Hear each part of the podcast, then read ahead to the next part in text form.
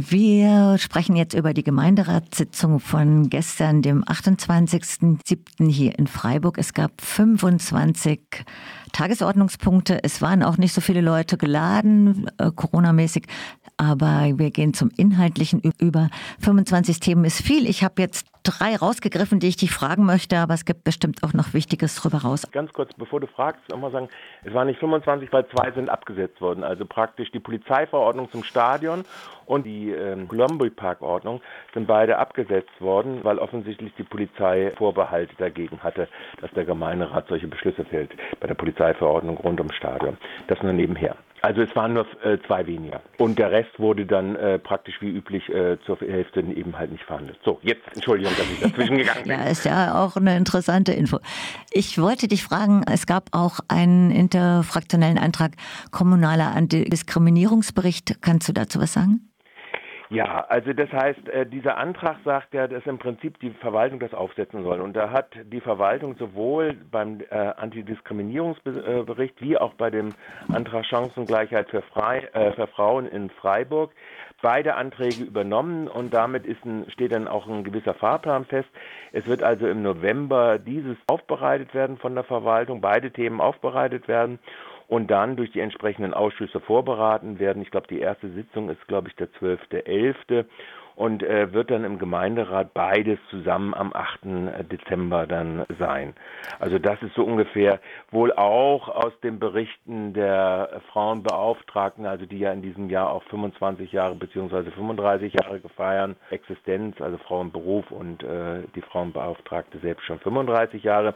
Also das ist praktisch übernommen worden. Das war zwei Sachen auch, das mit der Chancengleichheit für Frauen ja. in Freiburg. Beide Themen, also wie gesagt November, Dezember. Okay. Im, äh, also 8.12. Mhm. dann im Gemeinderat, aber die Vorbereitungen sind in vielen Fällen genauso wichtig, also 12.11. Migra Migration und äh, Antidiskriminierungsausschuss. Aber Konkretes gibt es da nicht oder diese Vorlagen sind die Nein, öffentlich? da gibt es noch nicht. Okay. Das, soll, das ist im Prinzip, ist das Verfahren, das ist ja mit der geänderten Kommunalordnung so, da können Fraktionen solche Anträge stellen, dann wird das aufbereitet, wenn das übernommen wird, beziehungsweise wenn eine Mehrheit sich dafür ausspricht und dann erst äh, agiert die Verwaltung und äh, bereitet das Thema auf. Das ist immer am Anfang Anfang der Sitzung hier in Freiburg so. Und was dann konkret äh, Chancengleichheit beinhaltet, wird dann erst verhandelt? Wird erst dann verhandelt. Okay. So weit, so unklar, genau.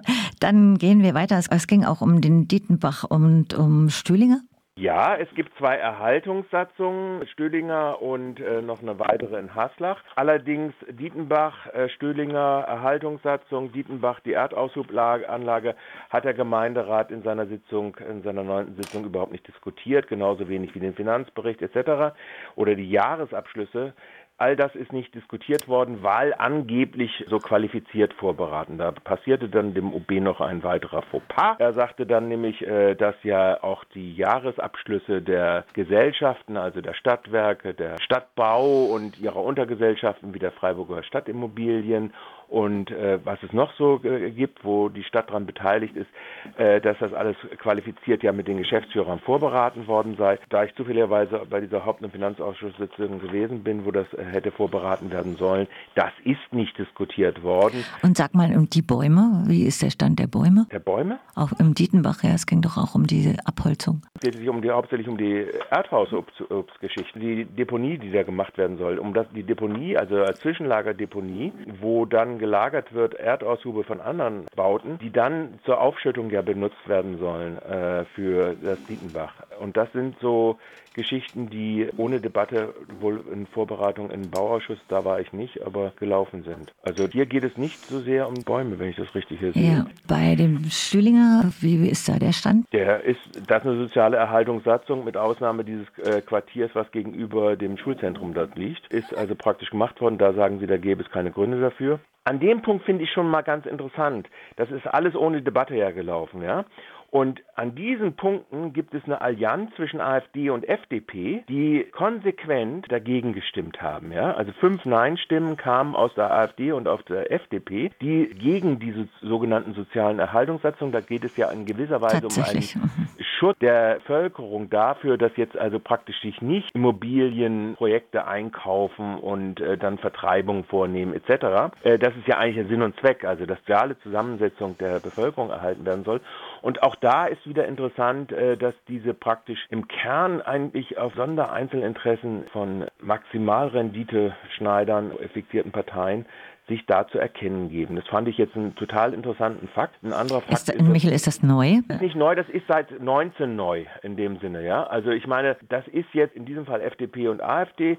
In einem anderen Fall, also in der Frage der Ausschreibung der, der Bürgermeisterstelle, ist es dann wiederum die Freien Wähler oder in der Frage äh, Landwasser, wo Proteste aus dem Stadtteil nicht zur Kenntnis genommen, also als kleine Minderheit. Lass uns nochmal auf den Punkt zurück, also mit AfD und FDP, als es um diese ähm, Neuwahl geht oder um die die Neuaufstellung der Bürgermeisterin, Umweltbürgermeisterin. Das hast du kurz erwähnt. Wie da das Abstimmungsverhalten? Da waren es die Freien Wähler dann. Ich habe äh, selten so eine verschwörungstheoretische Rede gehört, äh, die der Fraktionsvorsitzende der Freien Wähler Gröger gehalten hat, Dr. Gröger, der dann den Umstand, dass die Gemeindeordnung eigentlich vorsieht, dass beigeordneten Bürgermeister, davon gibt es vier in der Stadt Freiburg, dass die nach Möglichkeit repräsentieren sollen die politischen Verhältnisse im Gemeinderat. Und da ist es ja nun so, die Grünen sind die größte Fraktion mit 13 das sind 26 Prozent. Auf dem Ticket der Grünen ist der Baubürgermeister gewählt worden, auf dem Ticket der CDU ist der Finanzbürgermeister gewählt worden, auf dem Ticket der SPD ist Ulrich von Kirchbach gewählt worden und jetzt wird mit Gerda Stuchlich, die aufhört. Sie hört auf, genau.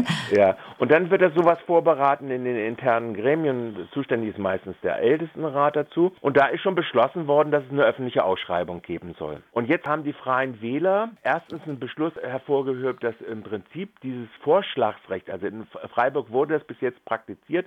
Die Fraktionen haben dann ein Vorschlagsrecht. Ich weiß nicht gar nicht, ob der Finanzdezernent, also der Finanzbürgermeister öffentlich ausgeschrieben worden ist, aber ich glaube, es muss sogar öffentlich ausgeschrieben werden. Und daraus werden dann angesprochen die, die Kandidaten. Die Ausschreibung ist erfolgt. Und jetzt sagt der Freie Wähler, ja, es sei aber trotzdem ein Gemauschel. Das sei ein, hier kann es ja nicht sein, dass die Grünen die 26 Prozent haben, noch eine zweite Stelle bekommen und so weiter. Und das wäre ja, wenn jetzt nicht seinem Antrag stattgegeben wird, dass nämlich da reingeschrieben wird, die Amtsinhaberin kandidiert nicht in die Ausschreibung. Die Ausschreibung ist erfolgt schon, also auf Grundlage der Absprache im, im Ältestenrat und dass man sich da bewerben kann. Und jetzt sagt er, das muss gemacht werden. In der Vergangenheit ist es immer so gewesen, dass wenn ausgeschrieben wird, dass dann gesagt wird, aber der Amtsinhabende oder die Amtsinhabende kandidiert wieder. So, dann äh, sind also diejenigen, die da kandidieren wollen, schon mal vorgewarnt. Da gibt es offensichtlich jemanden, also jeder, der dann klug ist, macht sich dann mal kundig, bestehen überhaupt Chancen, in die Bewerbung reinzugehen. In diesem Fall ist es eine völlig offene Be äh, Bewerbung, da steht nichts drin, so. Und wenn man nachfragt, dann wird man erfahren, nee, die kandidiert nicht wieder. Und von daher ist das von dem Vorgang her schon dieses Verschwörungstheoretische, dass hier das Recht des Gemeinderats ausgehebelt werde und so weiter. Das war so die, die Vorlage. Und konsequenterweise haben sie dann auch dagegen gestimmt, zusammen mit der AfD, weil sie nicht bekommen haben den Satz, der da heißt in der Ausschreibung, äh, Amtsinhabende kandidiert nicht. Und was heißt das in der Konsequenz, abgesehen davon, dass das ein Skandal ist? Ja, es, es gibt so eine bestimmte Tendenz jetzt langsam. Also es gibt so, ich habe schon bemerkt, jetzt also seit dieser Neuwahl gibt es eine Konkurrenz innerhalb des bürgerlichen Lagers und äh, wo im Prinzip bestimmte Fraktionen sich immer weiter nach rechts bewegen. Das muss man einfach so mal zur Kenntnis nehmen. Also man hat das auch an dieser Sauberkeitsdebatte gemerkt. Man hat Die Sauberkeitsdebatte hat gestern auch stattgefunden, Sauberkeit in der Stadt Freiburg, das meinst du? Ja, also das, das war ein Skandal, muss ich ganz ehrlich sagen. Der Skandal liegt eigentlich darin, das hat ja so einen, so einen kleinen Versuch gegeben, ein äh, Denkmal aufzubauen, Black Lives Matters.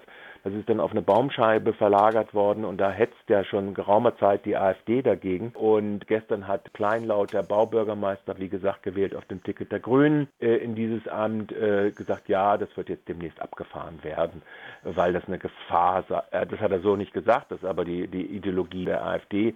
Also einen kleinen äh, beigeben. Und man merkt dann einfach, wie aus solchen Tendenzen heraus ein anderes Beispiel wäre jetzt nochmal die, die Landwassergeschichte, also wo ja zwei Tagesordnungspunkte waren, insbesondere dass die Entwicklung des Zentrums, äh, also des EKZ, Abrisses und Neubau, wo ja schon unter Salomon das an unmüßig, äh, an Investmentgesellschaft realisiert worden ist, äh, die unmüßig führt und wo jetzt auf einmal das ein zwölfstöckiges Hochhaus werden soll, wo die Barrierefreiheit nicht gegeben worden ist und äh, wo dann äh, sich als energische Verteidiger dieser rein äh, nach Maximalrendite-Gesichtspunkten ausgerichteten Bauplanung die AfD und die Freien Wähler auch ins Zeug gelegt haben, dass so eins doch auf jeden Fall gemacht werden müsse. Ich finde es äh, total interessant, auch dass du das beobachtest, wie die Stimmung im Gemeinderat ist oder auch wie die Tendenzen nach rechts sind. Das finde ich richtig wichtig auch mitzukriegen. Und ich möchte dir ganz herzlich für das Interview danken. Darf ich dir noch trotzdem einen kurzen Satz sagen, weil ja. der dritte Punkt, wo sich das nochmal gezeigt hat, ist die Frage der Erbbaurechtgrundsätze. Äh, wie wird das Erbbaurecht vergeben? Seit ja. 2018 existierte ein Beschluss, dass Grund und Boden der Stadt, den die Stadt kontrolliert, nicht mehr verkauft werden soll zum Höchstpreis, wie das unter Salomon in der Regel immer gewesen ist, sondern dass im Erbbaurecht abgegeben worden ist. Jetzt hat sich aber gezeigt natürlich, dass die alten Erbbaurechtsgrundsätze angesichts der Entwicklung der Zinsen, die so gen Null tendieren im Moment, was ja eine ziemliche Immobilienblase auslöst, dass das äh, dazu führt, dass natürlich äh, das relativ teuer ist. Und da hat es jetzt einen langen Prozess gegeben, wo darum gestritten worden ist und wo es eine große Mehrheit eigentlich gibt. Auch hier haben sich wiederum exponiert, äh, insbesondere äh, AfD und Freie Wähler in dieser Frage mit äh, sehr absonderlichen Theorien. Äh, das dort war wieder diese Allianz zu spüren zwischen Freien Wählern äh, auf der einen Seite und der AfD die dagegen agitieren, äh, dass das angeblich die jetzt gefundene Lösung äh, mit allen Mängeln, und die soll auch überprüft werden nach drei Jahren, dazu führt, äh, dass insbesondere Familien benachteiligt werden. So ist der Vorwand jetzt. Die große Debatte, die wir im Herbst haben werden, ist die Frage der Gebiete beim Arbeitsamt und auf der anderen Seite Dietenbach, wo ja auch dieser Beschluss für dann Geschosswohnungsbau in Frage kommt. Und auch schon hier wurde also im Prinzip sowas aufgebaut, verkaufen, verkaufen, verkaufen und die Stadt ist der größte Spekulant. So, also das ist auch nochmal, also diese Argumentationslinie, die Propagandalinie muss man ja eigentlich ernsthafterweise so sagen, die dort aufgebaut werden und die sich da verstetigen eigentlich da drin, ist ein ganz interessanter Fakt. Das war, ist mir an diesen drei Punkten eigentlich aufgefallen. Mein kurzer Satz, der geworden ist. Ganz herzlichen Dank, Michael. Mach's gut, tschüss. Tschüss.